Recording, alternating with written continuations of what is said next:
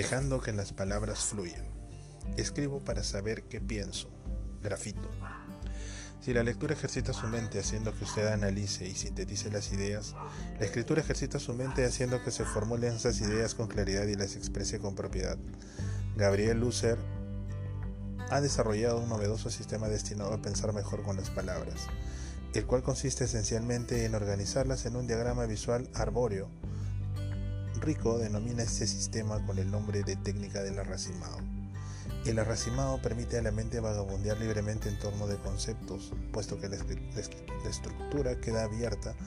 En cualquiera de sus puntos el lector puede agregar ideas, por eso es arbóreo, ya que al igual que una planta en crecimiento, esa estructura ramificada impulsa las ideas a echar raíces, desarrollarse y formar nuevas ramas. En tanto, la presencia de un pensamiento central nos hace enfocar las ideas, la estructura ramificada permite que tales ideas se extiendan y crezcan libremente.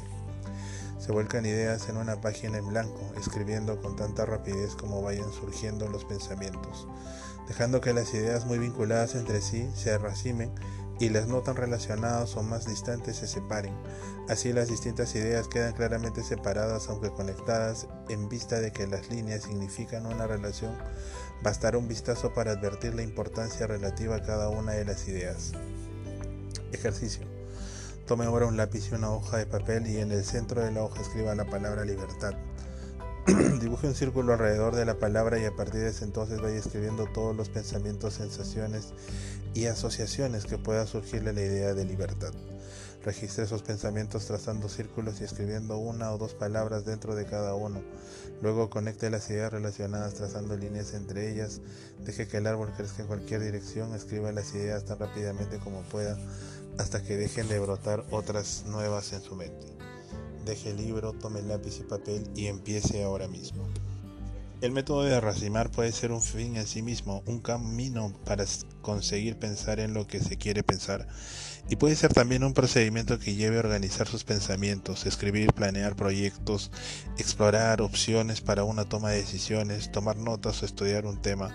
El método estimula para que podamos movernos en distintas direcciones del pensamiento con prontitud y con el menor esfuerzo. La próxima vez que tenga la necesidad de escribir sus pensamientos, recurra al método del arracimado.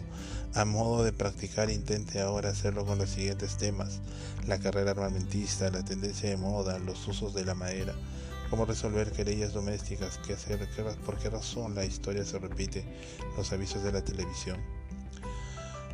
Una palabra es como el centro de una tormenta donde están irradiándose interminables significados, sonidos y asociaciones, tal como lo hacen las ondas en un estanque. Norfolk Fry, erudito en estudios bíblicos. Ejercicio, libertad. Libertad de expresión, libertad de autorrealización, relajación, dejar de hacer, abierta sin reservas, destino infinito, espacio, cielo azul, águila, en vuelo, oportunidad para moverse, coche, viajar, propiedad, privilegio, libertad para.